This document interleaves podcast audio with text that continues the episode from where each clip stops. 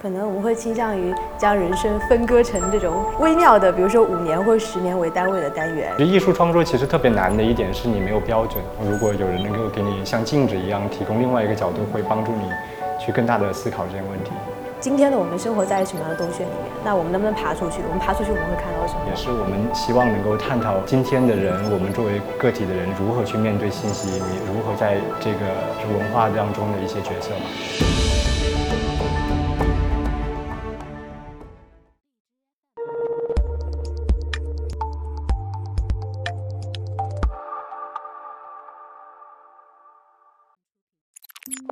是一个基于北京的新媒体艺术创作和研究小组。我们的作品一般是关于科技和人之间的关系，尤其是人们今天的信息生活、互联网的一些话题。我们可能不太会觉得说自己是需要长期的在某一个地方生活，可能我们会倾向于将人生分割成这种。微妙的，比如说五年或十年为单位的单元，在这个单元之内，我们会尽可能多的在所在的城市，嗯，进行创作，然后去最大化你对这个城市的认知和感受，然后再到下一个地方。啊，我们是同时在一一年吧，到一三年的期间在英国念书，然后当时其实我们在做一个呃关于数据艺术的一个研究项目，采访了很多英国的艺术家和设计师。然后一三年的时候，我们在中央美术学院做了一个策展，可能是中国最早的一个把数据艺术这个概念介绍到中国来的展览吧。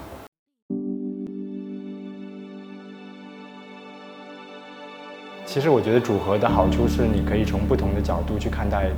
就是你的创作，然后我其实是更偏向于实践和创作方面，所以当我们在有一个呃新的创作的时候，我们会从不同的角度去看这件事情。我觉得艺术创作其实特别难的一点是你没有标准，你不像是呃就是就是我们做一个科研或者做这种科学的研究的时候，你是知道。什么样的参数是决定这件事情是好还是不好的？但是在做艺术创作的时候，你你要做无数的决定，你要去平衡。但在这个过程当中，如果有人能够给你像镜子一样提供另外一个角度，会帮助你。去更大的思考这些问题。我们不仅仅是我们两个之间的合作，又包括很多情况下，我们会跟其他的，就是可能是艺术领域，甚至是其他领域的朋友进行合作，包括技术领域，或者是甚至更偏文字各各方面。今天做创作其实不是真正意义上一个人把自己关在房间里面，然后一个一年的时间，然后就我觉得这种生产模式其实已经过去了。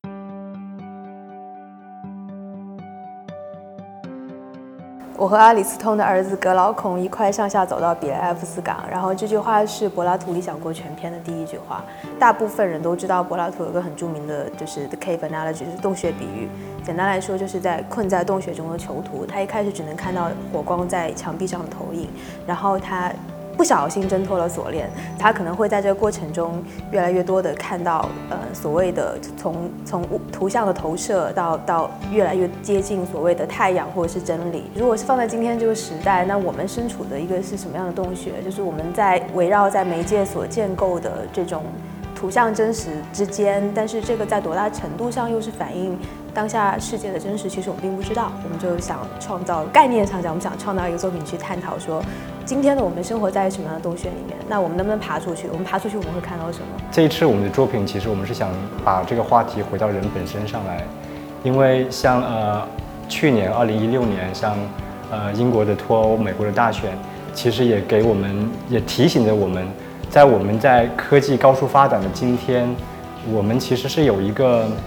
建立在一个假设上，大家都认同专业化、认同逻辑、认同科技的。但其实我们的社会上也存在着对科技、对逻辑、对专业的一种否定。呃，人们通过仅仅是依据个人的遭遇或者是个人的态度去相信这种没有源头的数据，这种拼贴，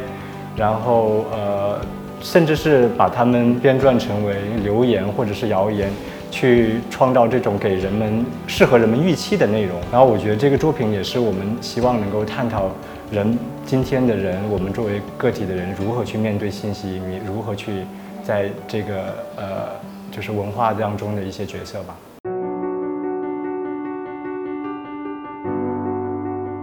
作为艺术家来说，科技就是科技。我们在聊天的时候，然后就是呃，我们的设备赞助就会问：那你这是 AR 还是 VR？那我就会告诉他们，其实这既不是 AR，也不是 VR，因为我们其实在整个过程当中创建了一个虚拟的空间，可是在这个虚拟的空间上面有一个窗户，但这个窗户你可以透过这个窗户看到真实的世界，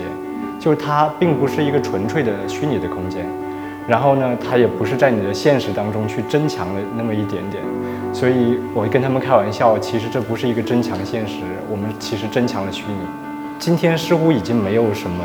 就是专门的新媒体艺术家了，因为哪怕是绘画的这种画家或者雕塑家，他们也会在他们的展览当中去，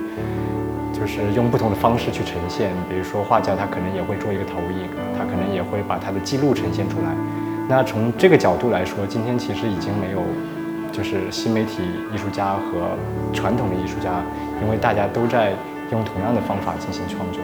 我觉得我们在很微妙的、很微妙的时代，媒体科技开始大量的影响艺术形态。它就是这个事情发生的这个时代，刚好是我们所谓的就是 digital native 的一代，就生来就存活在数字环境里的人。现在的小孩几岁，他就已经知道 iPad 是什么。就是这一这一代人，就是他们对媒介的认知和理解，其实跟我们是在甚至再往前是不一样的。我也不知道会不会殊途同归啊，但是就是确实就是在不同的点上开始，然后就是有点各自在 在行走的感觉。因为艺术永远是和我们的生活息息相关的，就是我们的生活往什么样的方向发展，我们就会有什么样的艺术。其实我已经想不起来我上一次在山里是什么时候了，所以我觉得山水其实对我是是是远是有一定距离的。那如果我们今天的生活变成这样，那今天的艺术其实是什么呢？我觉得这个是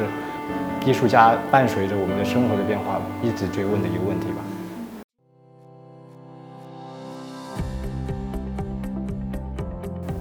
作为一个所谓的媒体艺术家，或者是说用科技进行创作的艺术家，我特别想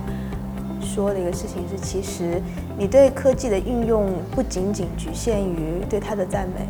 就是我觉得其实艺术很重要的功能，永远都会存在的功能就是反思和批判。所以说，其实对，就像你说人工智能，可能就是现在在它打败了李世石，或者说它就是可能被更多的运用在，甚至像谷歌做策展人项目，他们也用人工智能。但是就是怎么说呢？在考虑到它可能越来越多的取代人类劳动的同时，在这个中间，我们能够到它可能潜在的问题是什么？就包括像周老师刚刚说到的，是我们重新去思考人在这个中间的位置。我觉得这个才是更有趣的一个地方，而不是单纯的对技术的应用。AI 永远也没有办法去取代艺术家，因为今天我们来说。我们说作品，可能很多人会理解成为是我们最后呈现在那里的那个作品，但其实，呃，艺术家的思考早已经进入到这个怎么说人与人之间的关系和这个社会系统里面去。就像我们这一次的这个作品，我们其实邀请观众来参与我们建立的这样的一个游戏化的一个体验，然后每个人其实根据他们的自己的经验和理解进行在里面探索。所以说，像这样的一个作品，它的结果其实并不是这样的，我们放在那里的东西，而是所有去参与、去体会到的人，包括所有体会到的人，他们对艺术的理解，包括他们对自己的探索的这个过程，就好像呃，其实画画是画有我们画出来的这个结果，还有我们去画的这个过程，我觉得其实也是我们如何去探索自己作为一个人的一个存在非常重要的一点。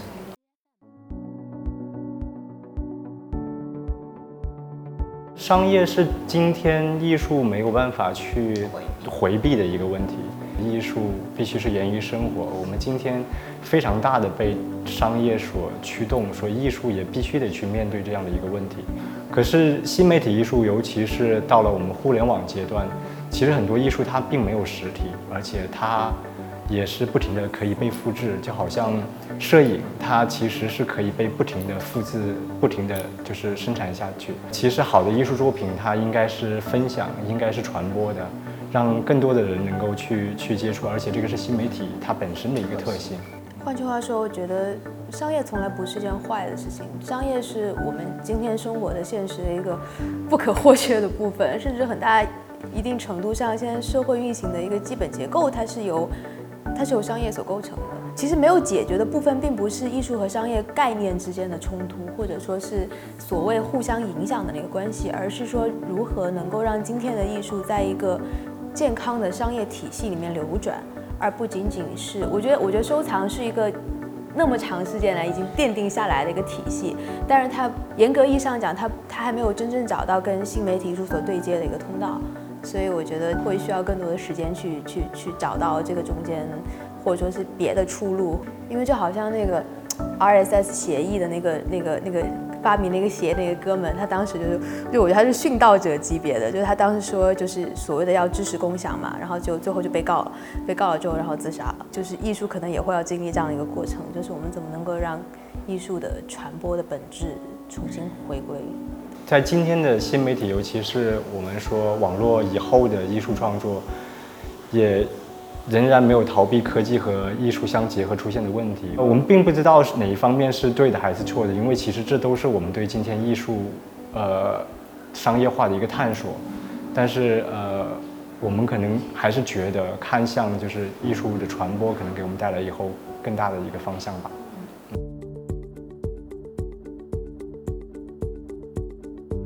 我们现在正在做的一个项目是关于屏幕艺术，因为呃，尼尔森在有一个调查说，在美国人们平均每天会超过九个小时的去使用这种屏幕，包括手机、电视、电脑，我们的工作，那。但实际上，今天我们的很多呃媒体艺术，我们还没有从这个角度去梳理过。不同的屏幕，虽然它们都是屏幕，包括投影、电影，但是他们讲，他们用的是不同的手法去讲述不同的故事。因为屏幕本身其实作为一个载体，它有自己的语言特性，所以我们其实是希望从这个角度去梳理一些很多呃今天通过屏幕进行探创作，或者是通屏通过屏幕去呃呈现的一些作品。我们会发现不同类型的屏幕、不同尺寸的屏幕，以及这个屏幕出现在什么地方，会会影响你跟屏幕之间的关系。就是为什么你其实人跟手机屏幕是一个非常私密的关系。你在比如说微信公众号上看到的是以我作为就以第一人称来叙事的话，你你会有一种亲近感。但是如果你是在大屏幕上，或者是是巨幕上，你你的人的那种渺小感，其实是完全不一样的。所以我们也会考虑到说不同不同的屏幕载体跟观者之间的关系。还有很大的一个呃一个灵感来源是我们是前年吧去呃荷兰的梵高博物馆。本以为我们看到这个圆桌会很激动，但是其实在圆桌面前不仅有栏杆，还有很多的人。蒙娜丽莎的防弹玻璃。对，然后最后我们只有用那个呃美术馆提供的一个导览工具，也就是扫描一下二维码还是什么，然后我们就可以看到这个作品的介绍。然后我发现，我是和这个作品如此的近，我可以听到有人跟我讲，然后我可以读那个东西，我可以把屏幕就放在我的面前，所以我会发现，其实我们跟物件的关系今天已经完全变了。所以其实这个项目也是希望去探讨我们今天和信息之间的关系，是不是我们还仍然依赖，呃，我们依赖物件去创作作品，甚至包括刚才你谈到的呃 AI，我们是不是还依赖着我们的身体作为一个。我们的思想的载体。